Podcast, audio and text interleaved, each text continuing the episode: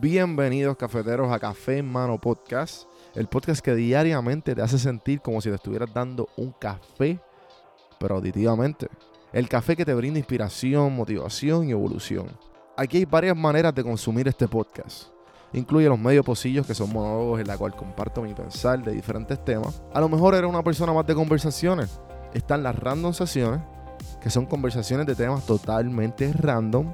Y por último, están las entrevistas, hablando de los momentos más profundos del desarrollo de diferentes tipos de personas. Ahora, coge tu café en mano, disfruta, relájate y vamos a empezar lo que hay para hoy. El podcast es traído a ustedes por Puerto Rico Sin Filtro. Puerto Rico Sin Filtro te ayuda a ti con tu negocio, con tu marca personal y especialmente con tu podcast. Yo soy parte del equipo de PR Sin Filtro y si entras a cafemanopodcast.com y ves el botoncito de reservar consulta, vas a ver todos los servicios que ofrecemos. Ya hemos ayudado a gente con los intros, eh, haciendo su podcast, creando sus páginas, bueno, con un montón de cosas. Así que acuérdate, me escribes a mí en Don Juan del Campo en todas las redes o entra a cafemanopodcast.com para más información. Por si no sabía, Café Mano es parte de la red de podcast de PR Sin Filtro. Si entras a prsinfiltro.com slash podcast, ahí están todos los podcasts que poco a poco la familia sigue creciendo. Ahora mismo está el Pocket con Ana Resto, repara tu crédito y mejora tus finanzas. Y si te pasas preguntando por qué el cielo es azul, por qué caen rayos o hasta qué velocidad viaja la luz explicando todo eso en Arroz con Pollo, Curiosidad Científica, Agustín Valenzuela te explica. Entra a prsinfiltro.com slash podcast para que veas la familia de podcast de PR Sin Filtro y escríbenos para ver cómo tu podcast puede ser parte de la red.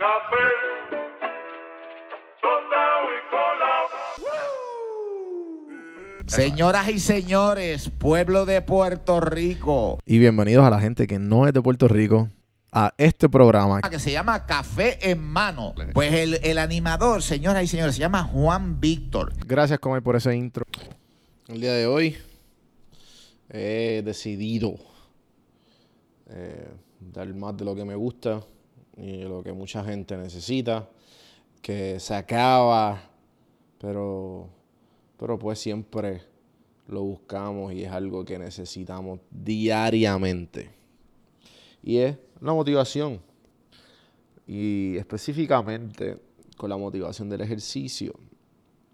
Eh, cuando tú empiezas a hacer ejercicio y cuando tú tomas esa decisión de, bueno, pues déjame hacer esto y, quiero cambiar mi vida. O sea, es algo que tú, tú, tú, lo decides hacer para siempre. Y cuando ya tú lo haces a menudo, cuando es algo de tu rutina, cuando tú sabes que te sientes mal, tienes estrés, están pasando cosas, bueno, estás depresivo, estás down, como tú quieras llamarlo, cualquier cosa negativa que tú, tú puedas eh, entender que después de que tú crees la rutina de hacer algún tipo de ejercicio, lo que sea, ya sea salir a caminar por 30 minutos, 40 minutos, salir lo que sea, lo que sea, que te, que te pares a hacer algo. Um, sabes que te sientes totalmente diferente al momento de cambiar tu, tu, tu, tu cena. Um, pero obviamente, pues una de las cosas más importantes en el factor del hacer ejercicio es la motivación. Dónde encontrarla, por qué uh, debería hacerlo y todas estas cuestiones. Y pues yo siempre, una de mis cosas es buscar estos videos motivacionales. Um, porque la motivación es efímera.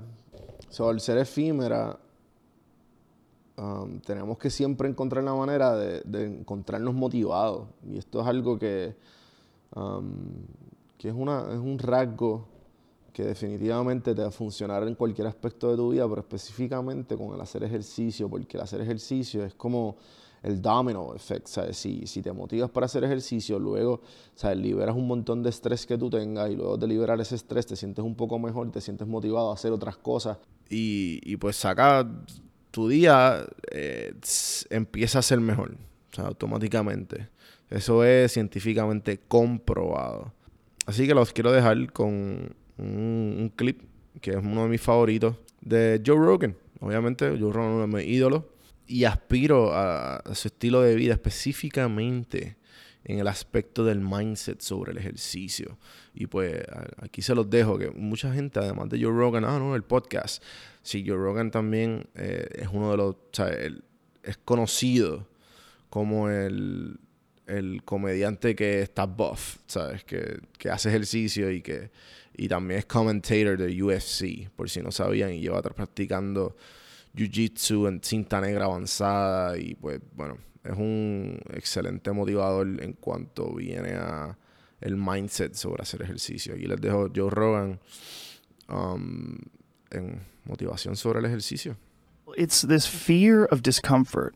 People have this extreme feeling in their mind uh, when it comes to their associations with exercise. They want to avoid discomfort. They feel like any type of exercise is just like something to be avoided. That's not for me. Fuck that. I don't want to sweat. I don't want to strain. And a lot of times, this association that they have is about the beginnings of getting in shape. It's not about once you're actually fit.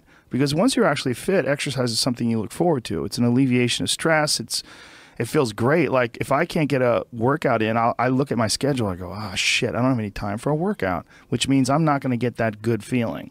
And so instead of looking at it like, oh, I've got to go grunt and sweat, I'm thinking I'm not going to feel good. I'm not going to feel relaxed. I'm not going to feel carefree. And I'm not going to feel even appreciative. Like my appreciation of things, and it gets enhanced greatly after exercise. I just feel better. I feel like I can take things in for what they are rather than you know whatever the whatever sensory data that I'm getting from any event is just uh, one more distraction that gets in my way, and, and, you know that that's a lot of times how I look at things if I'm overstressed or if I'm working too much. Like our bodies, for whatever reason. Uh, most people, their associations are to avoid anything that's uncomfortable. But it's so illogical because when you look at comfort and you look at success and progress and the eventual the feelings of accomplishment and of getting past certain hurdles in, in terms of like how you feel about life a lot of those are connected to discomfort. Like discomfort is your friend. It really is. Like discomfort and uh, and not being happy and content with certain situations in life or certain feelings in life they're massive massive motivators and they're they're amazing at at facilitating change and yet are instinct is to avoid those and just sit on the couch and watch some fucking reality show about dudes who make moonshine with our jaw open like it's it's bizarre. And for me at least, when I get when I get like really disciplined and really um, I get really consistent with my workouts. One of the things that I feel, I almost feel momentum. I feel like there's like a push behind me, like, all right, we're, you know, like after I get out of the gym, I have a really good workout. I'm like, yeah, now I'm doing it. I'm doing it all the time now. And I'm looking forward to the next time. And it makes that resistance much weaker and it makes my motivation and my discipline much stronger.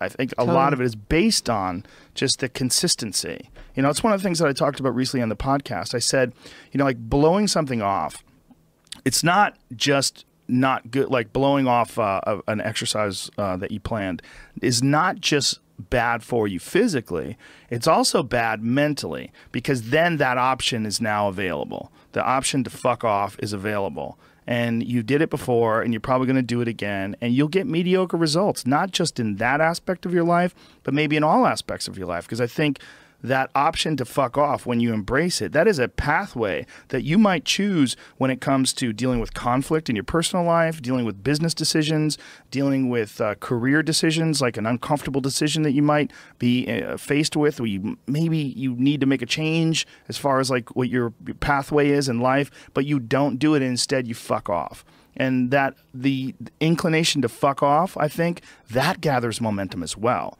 the inclination to be disciplined that comes with momentum too. And i think both things like you did you take a path like the path of the healthy person or the path of the fuck off. Like this is not like your body is like a race car that you can juice up yourself. Like you can add the fat tires. You can add the improved suspension. You can beef up the horsepower in the engine. You could do all that yourself or you could just choose to have this shitty body that's always falling apart on you because we're essentially ecosystems.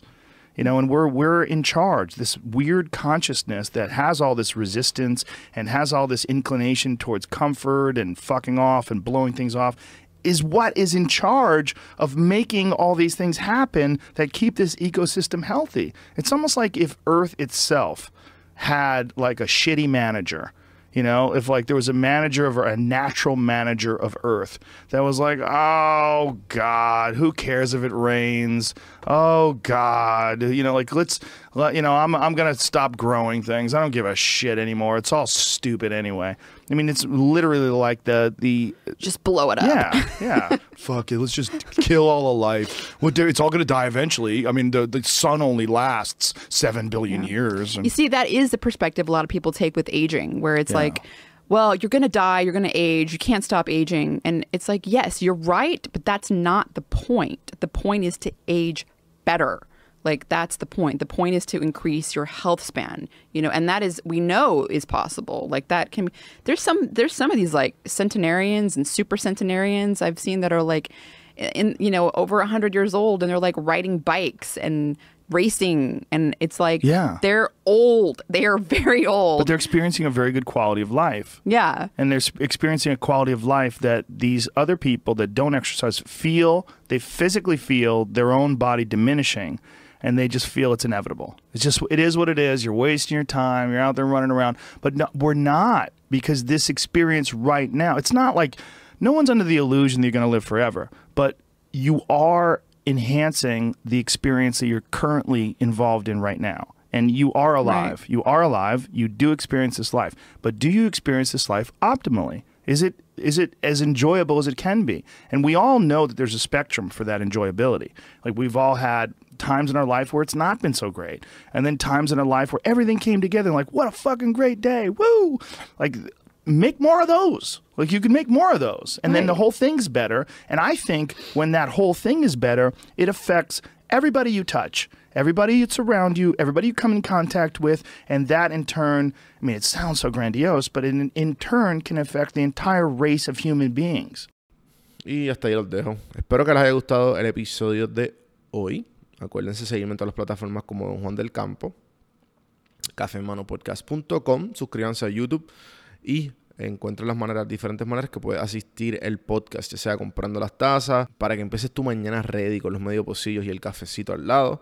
También están las camisas de Puerto Rico sin filtro y los diferentes merch. Así que entren a cafemanopodcast.com y pueden ver los diferentes botoncitos que pueden um, asistir al podcast, ya sea share, like, comment y todas esas cositas buenas si no puede eh, comprar el merch.